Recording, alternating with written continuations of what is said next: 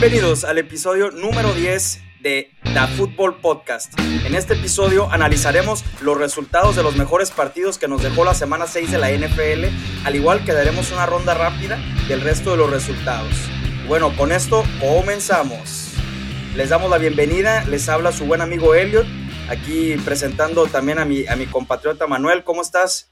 Aquí estamos, porque aquí es donde nos puso la vida. ¿Qué tal? ¿Cómo viste esta semana, Manuel? ¿Buenos partidos también o como siempre? Pues eh, tiempo fuera, tiempo fuera, tiempo extra en cada semana de la NFL. Creo que vamos bastante bien. Bueno, pues tuvimos una, una, muy buena semana 6. Las posiciones en, en las divisiones empiezan a, a, a, despegar en algunos, en algunos conjuntos. Empezamos a ver ya quiénes son los favoritos, quién pintan para caballo negro y quiénes son las decepciones. Y bueno, por lo pronto Vamos a empezar con la primera sorpresa de la semana, si se puede llamar así.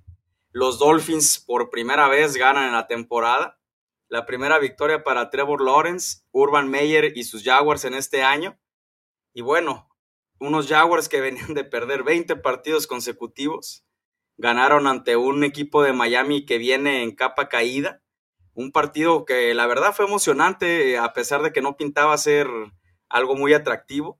Eh, hasta el final se ganó el partido con un agónico gol de campo de 53 yardas. Y aquí el dato curioso eh, para, el pateador de, los Jaguars es que los Jaguars llevaban cero goles de campo en las primeras cinco semanas.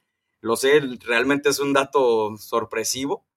Y en este partido no solamente tuvieron tres goles de campo, sino que el pateador conectó dos goles de campo de más de 50 yardas en los últimos cuatro minutos de juego. Y bueno, hablando de, del juego, el jugador de segundo año, corredor James Robinson, sigue siendo el arma ofensiva más importante de estos Jaguars. Terminó con 101 yardas totales y un touchdown. Y Trevor Lawrence volvió a tener otro partido de 300 yardas y lo más importante para él, sin intercepciones, que esta estaba siendo una de las partes más complicadas para él.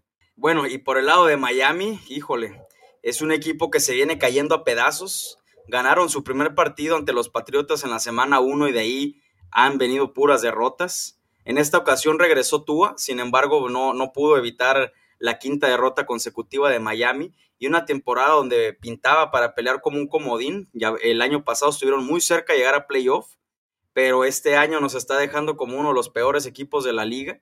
Y bueno, podrán decir, bueno, van a tener un pick alto el siguiente draft, pues así, así no va a ser, al menos en la primera ronda. El primer pick de Miami le pertenece a los Eagles, así que también esta es una parte negativa para ellos. Y el único chispazo de luz que estamos viendo en este equipo, sobre todo a la ofensiva, es el novato receptor Jalen Waddle, que poquito a poquito va, va mejorando su nivel. Este domingo se convirtió en apenas el quinto novato en la historia, con un partido de 10 o más recepciones y dos touchdowns. La única nota aquí con estas estadísticas es que solamente tuvo 70 yardas. Eh, y bueno, pues tenemos la primera victoria de, de, los Jaguars después de toda la polémica con Urban Mayer. ¿Cómo ves, Manuel, a estos Jaguars?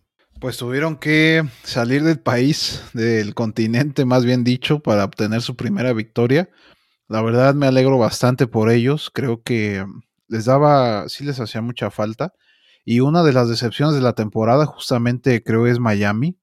No han logrado carburar en lo que va de la temporada, ya estamos casi a la mitad y la verdad es que no se ve, no se ve, no se ve para cuándo.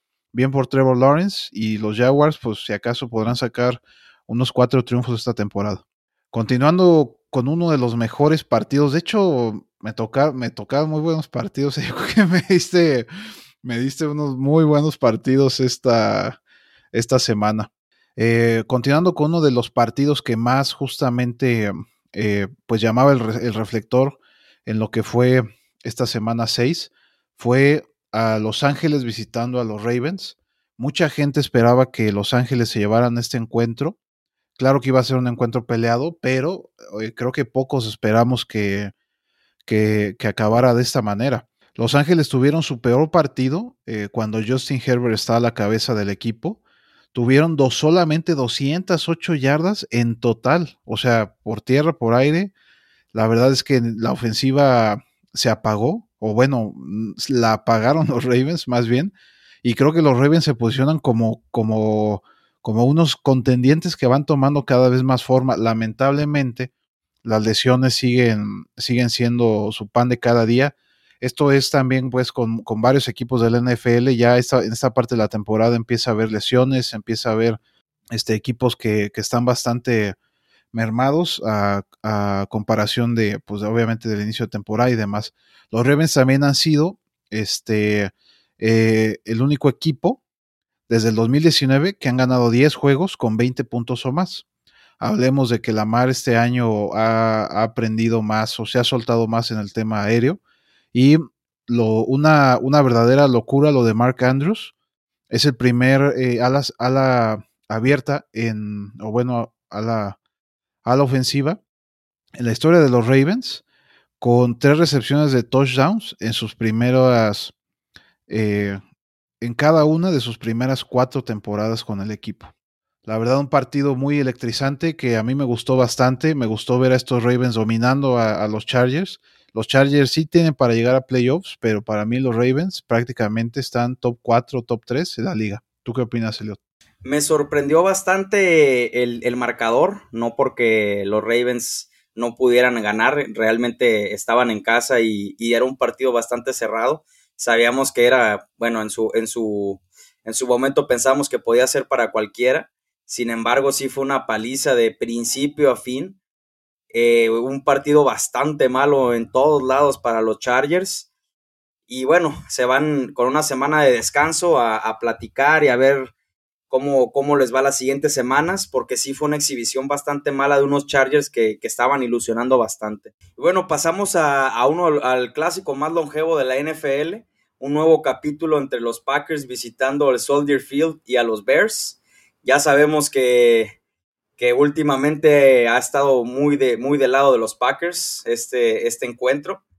No, no fue muy diferente este fin de semana. Los Packers se llevaron un nuevo triunfo ganándole 24 a 14 a los Bears. Y en la estadística nos dice que le han ganado 19 de los últimos 22 partidos a los Bears. Y si bien en cuanto a estadísticas no fue el mejor partido de Rodgers, registró un pase de touchdown y una anotación por tierra en 29 en su partido número 29 haciendo esto y ya es el tercer quarterback en la historia en hacer esto, solo por detrás de Cam Newton y Steve Young. El ataque terrestre funcionó excelente, dominaron a los Bears tras hacer 154 yardas por tierra, así que bueno, por eso también esta parte de Rodgers que, que no tuvo tantas yardas fue porque el ataque terrestre estuvo bastante bien, sobre todo con una defensa tan dura como la de los Bears. Y los Bears, pues bueno, ya se ponen 3-3 mucha dificultad que tienen ya para, para poderse llevar la división. Parece que esta división ya, ya tiene tintes verdes y amarillos. Y por otro lado, pues el coreback Justin Fields sí, sí ha tenido un, pase, un, paso bastante irregular en la NFL. Terminó con solo 154 yardas por aire, un touchdown y una intercepción. Y tras las, las bajas de sus dos corredores principales, recordemos que David Montgomery está eh, de, fuera por lesión y el segundo corredor, Williams, tuvo COVID, entonces tuvo que entrar el tercer corredor, Khalil Helbert, que no lo hizo nada mal, terminó con más de 100 yardas totales y un touchdown.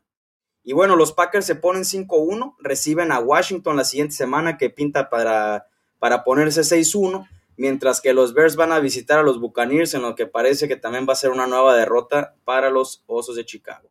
¿Qué piensas tú, Manuel? ¿Te gustó el gesto que hizo Aaron Rodgers ahí en el festejo ante los Bears diciéndoles que, sigue siendo su dueño.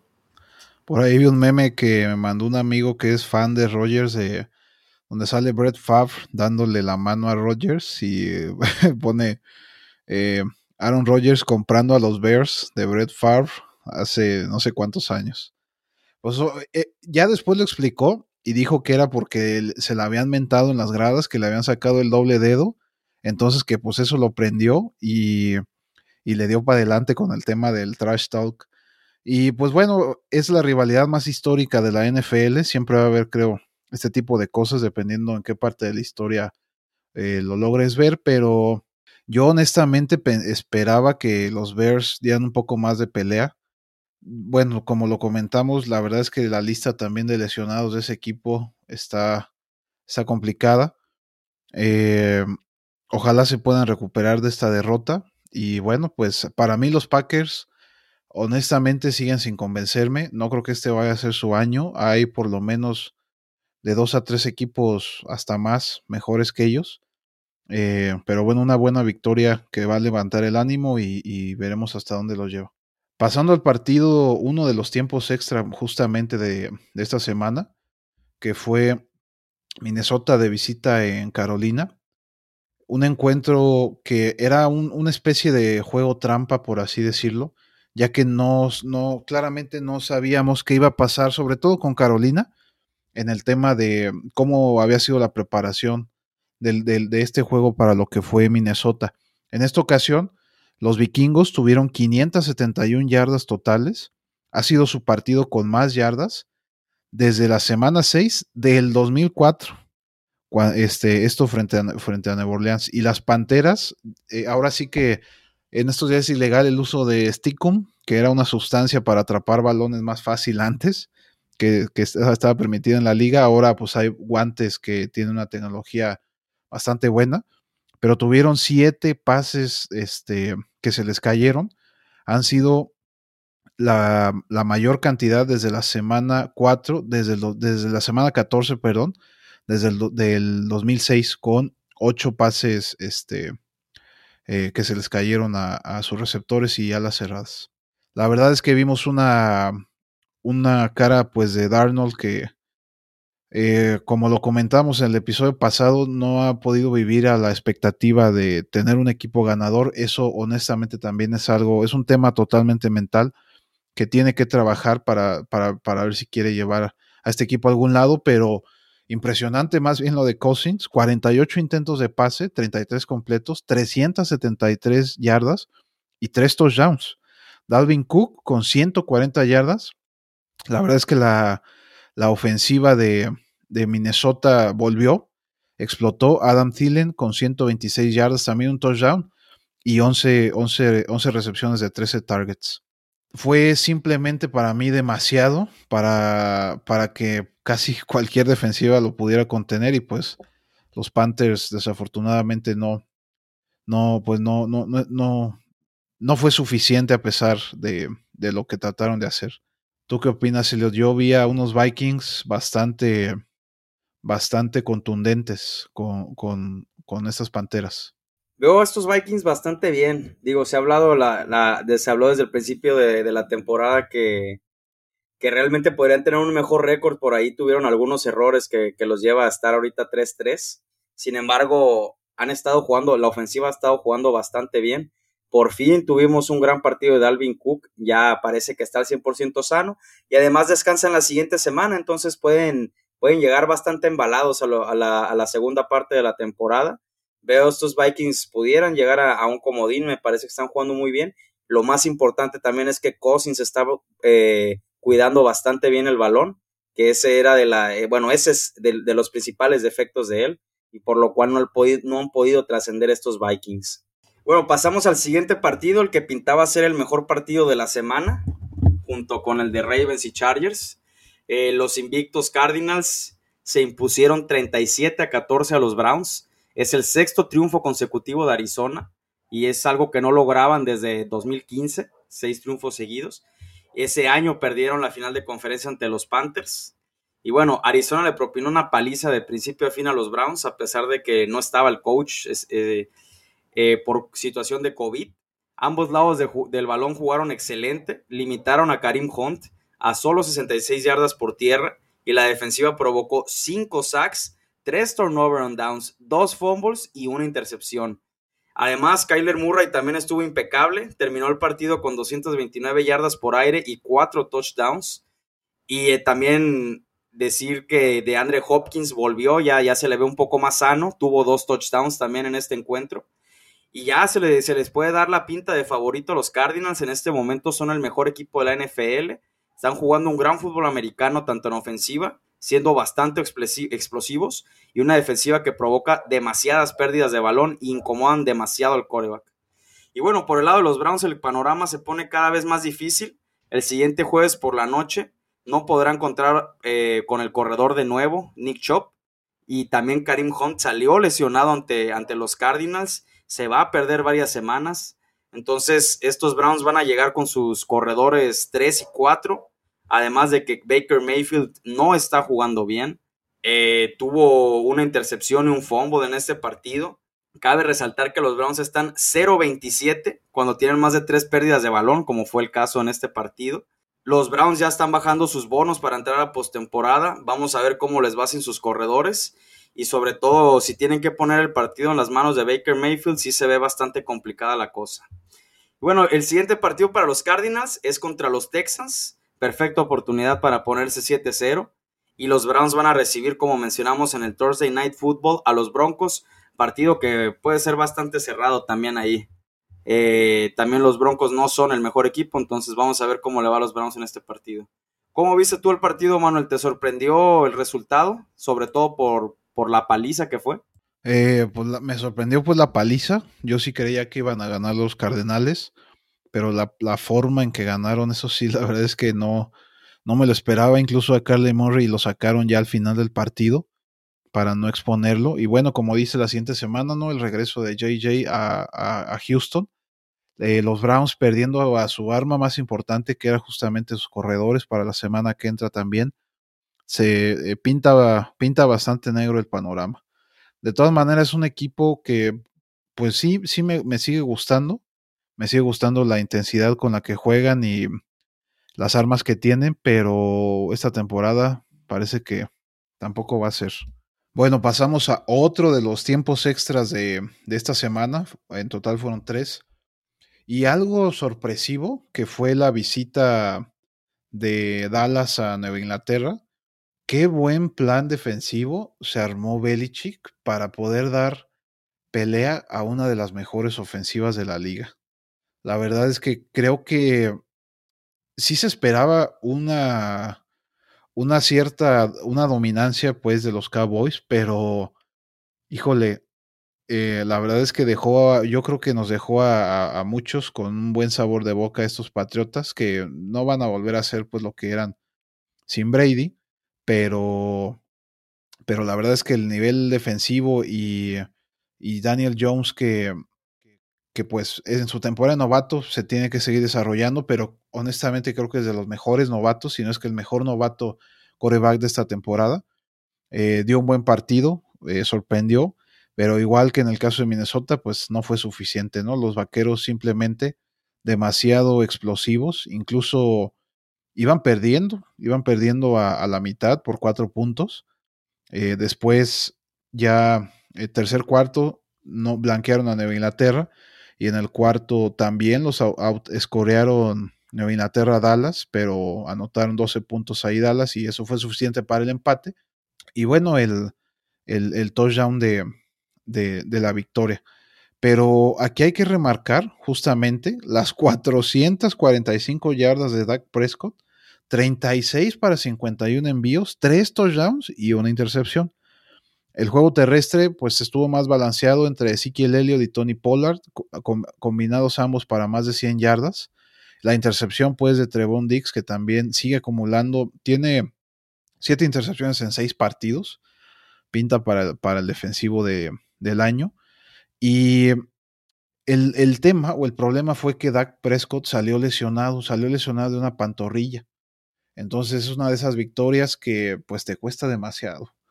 Creo yo que no sé si Prescott, vaya a estar eh, ready para el fin de temporada.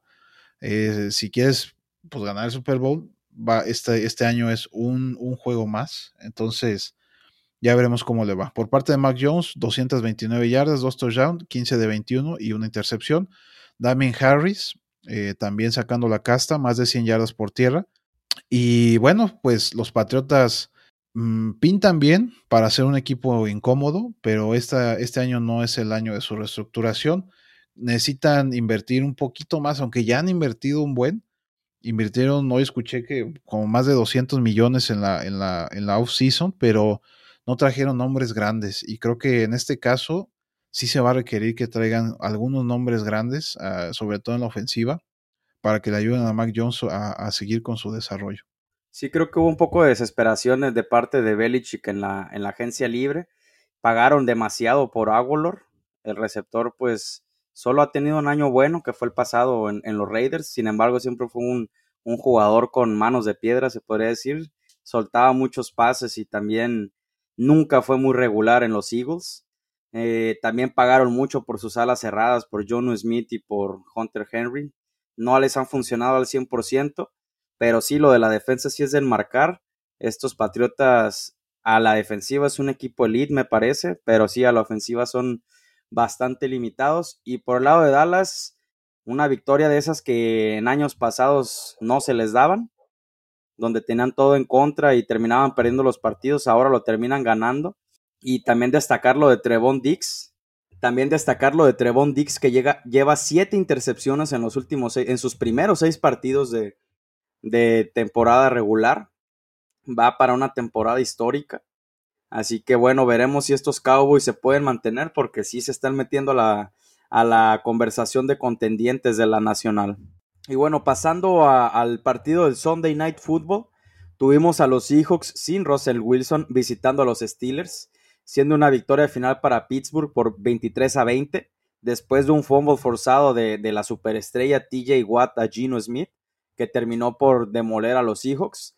El partido tuvo un cierre bastante entretenido, no era un partido que también llamara tanto la atención por las bajas de, de Seattle sobre todo. Y bueno, Seattle se pone con marca negativa después de seis semanas por primera vez desde el año 2015. Y otra vez también uno de los grandes problemas que está teniendo esta ofensiva de, Seattle es eh, Tyler Lockett tuvo menos de 60 yardas por recepción y otra vez sin touchdown en cuatro juegos consecutivos digamos que lo único positivo para Seattle fue que el corredor eh, Alex Collins, que es el suplente de, Chris Carson, rebasó las 100 yardas y tuvo un touchdown ante una defensiva que es bastante buena ante el ataque terrestre. Y por el lado de los Steelers, lo que está haciendo el novato Najee Harris con esta ofensiva es bastante especial. Tuvo más de 120 yardas totales y un touchdown. Ha sido la mejor arma de los Steelers sin duda alguna las últimas semanas y tenemos una gran estadística que, nos habla mucho de, la importancia que está teniendo Najee en esta ofensiva.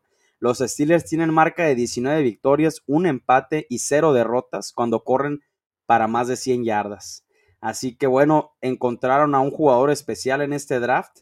Se pinta también para, para ser novato ofensivo del año. Y qué hablar también de, de la superestrella TJ Watt, Tuvo otra actuación estelar. La defensiva de los Steelers también provocó cuatro sacks y un fumble que fue lo que les terminó dando el partido. Los Steelers se ponen con marca de 3 y 3 y bueno, descansan la semana 7 para ya regresar hasta la semana 8 ya más relajados con un récord que los pone todavía en la pelea por un cupo a playoff. Y por el lado de los Seahawks van a recibir a los Saints en el Monday Night Football, otro partido que será bastante difícil sobre todo porque la defensiva de los Saints es bastante agresiva también pinta bastante difícil para que ganen este partido los Seahawks. También se, se, habló esta semana de que están trabajando y hablaron con Cam Newton, ya que lo que han visto con Gino Smith, pues obviamente no, no están muy convencidos. Y aparte de todo, pues no quieren tirar a la, basura tan temprano la temporada. Vamos a ver si por ahí se da ese canje. ¿Cómo ves tú a, a los Steelers y a los Seahawks, Manuel? Creo que estoy a punto de dropear a Tyler Lockett de mi fantasy. La verdad es que sin Russell Wilson no es lo mismo. No tiene esa. Pues no tiene esa química con ningún otro coreback. Es una de esas parejas que está destinada a hacer, pues, nada más con esa dupla, ¿no? Eh, yo. Ah, o sea, fue un partido pues cerrado. A final de cuentas fueron a tiempo extra. TJ Watt, lo más destacable de los Steelers, sin duda alguna. Y por parte de Seattle, lamentablemente, pues no. O sea, no. Esta temporada se les va a complicar demasiado. Pittsburgh, a mi parecer, pues la tiene bastante difícil en esa división. También yo creo que no, no, no va a poder aspirar a lo mejor. No, no sé siquiera sea, sea un juego de wild card, pero no me gusta. O sea, me siguen sin convencer. Eh, para mí fue más un, más fue un tema de que lo perdió Seattle a que lo haya ganado Pittsburgh. Entonces, yo ya dejaría como por la paz estas franquicias y mejor pensar, pues obviamente en cerrar la temporada, por supuesto, siempre hay que competir, pero no, no emocionarse este año con cualquiera de las dos. Y bueno, Eh, por último, uno de los que, el que pudo haber sido el cuarto juego de tiempo extra de esta temporada, que fue la visita de Buffalo a Tennessee. Un juego que, pues yo creo que muy pocos esperaban que estuviera, que, fueran a perder eh, los Bills, pero como lo mencionamos aquí la, la semana pasada, había una estadística que nos hacía bastante ruido, que era la de que el récord de los Bills no, no le habían ganado a nadie. O sea, el récord de los, de, las, de los cuatro combinados a quien le ganaron no superaba ni siquiera el punto 400, o sea, a nadie con récord ganador.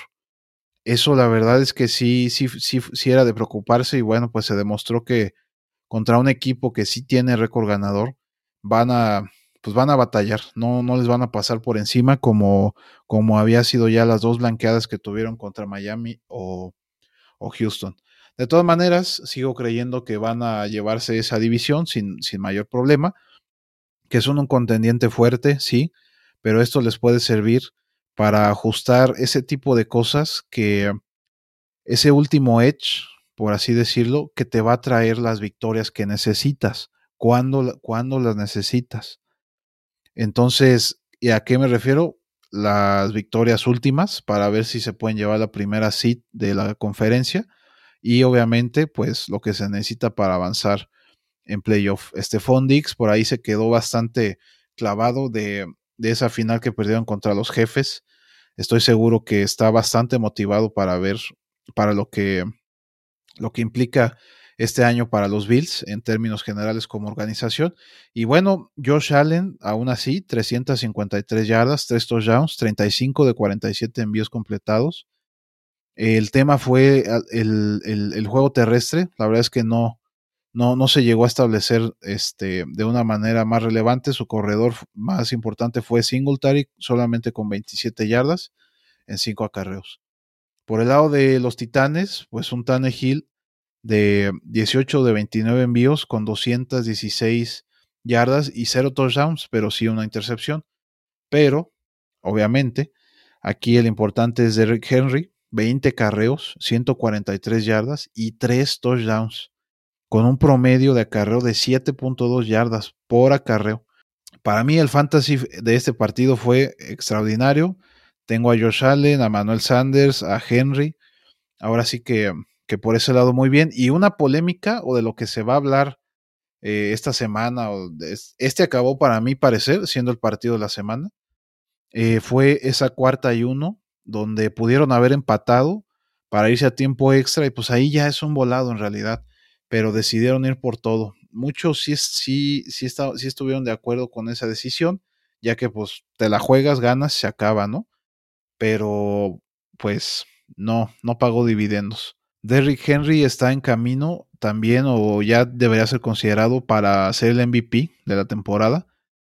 Eh, la temporada pasada tuvo más de 2.000 yardas. Esta no sé si va, a llegar ahí, pero es el mejor corredor de la liga. Y la verdad es que por, por mucho, pues por bastante. Eh, conforme vayan recuperando piezas los titanes, también por el tema de lesión, aunque por ahí se les lesionó un tackle, pieza muy importante para, para los números de Henry. Eh, creo que pueden, pueden, pueden pelear y seguramente esa división también se la van a pelear con los Colts, pero los Titanes parecen un equipo más completo. En cuanto a la decisión de jugársela de los Bills, a mí me pareció lo correcto. Entiendo yo esa parte y apoyo la parte de jugar para ganar.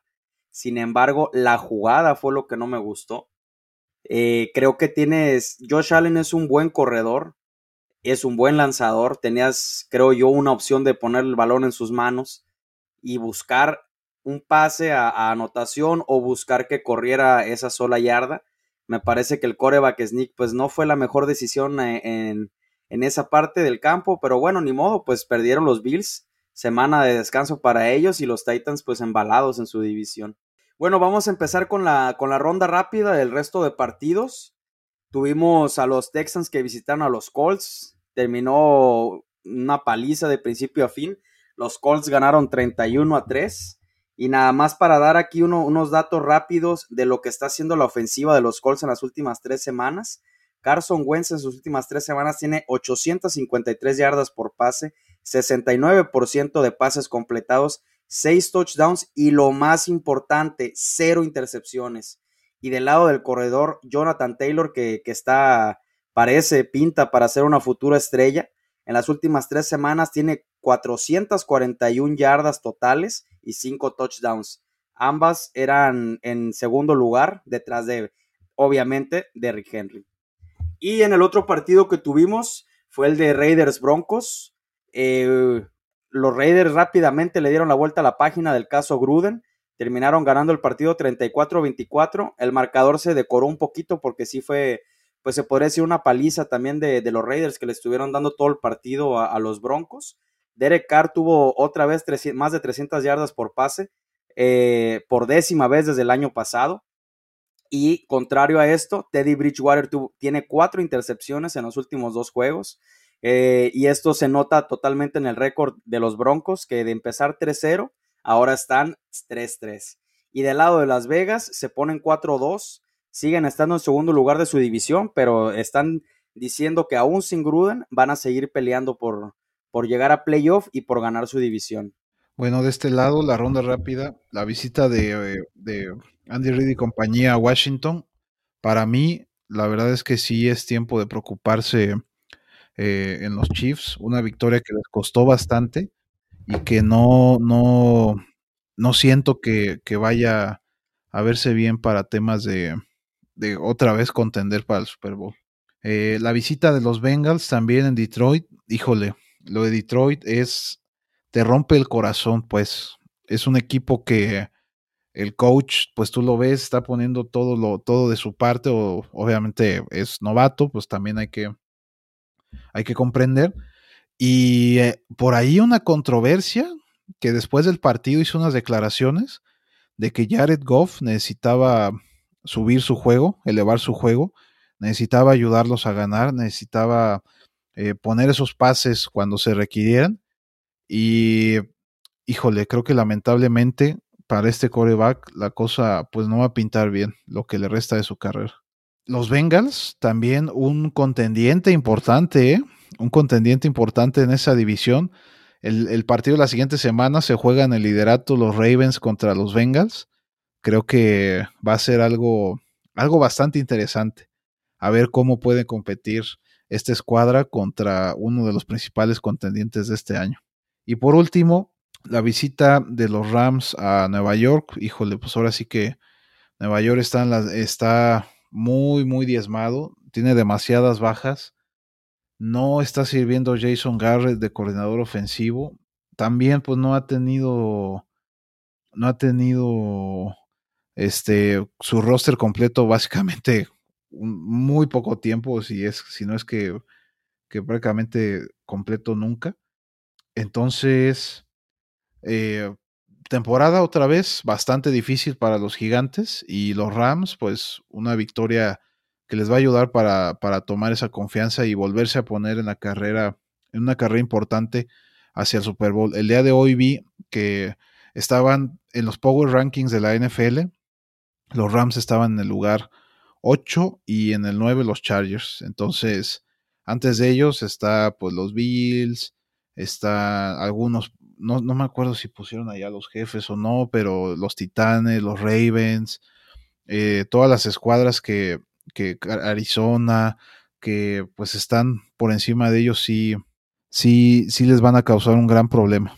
Y bueno, pues con esto terminamos el episodio de, de esta semana, el análisis de la semana 6. Muchos partidos importantes se vienen. También se vienen seis equipos que van a descansar esta semana. Atención ahí a, los dueños del fantasy. Va a haber bastantes bajas para esta semana. Entre ellas Ezequiel Helio, Damari Cooper, CD Lamb, Dak Prescott, Najee Harris, Deontay Johnson, eh, Dalvin Cook, Justin Jefferson y bueno, muchos más. Sí, sí va a ser una bastante difícil semana para los, los dueños del fantasy. Y bueno, con esto terminamos. Muchas gracias por todo. Esperemos que les, que les guste este episodio. Y aquí les saluda a su amigo Elliot. Muchas gracias por todo. Como, eh, y le doy la voz aquí a mi compañero Manuel. Gracias. Saludos ahí al Adrián que nos escucha. Este, gracias por, por escucharnos y esperemos eh, vernos pronto próximamente con el análisis de la semana 7. Saludos. Bye. Bye.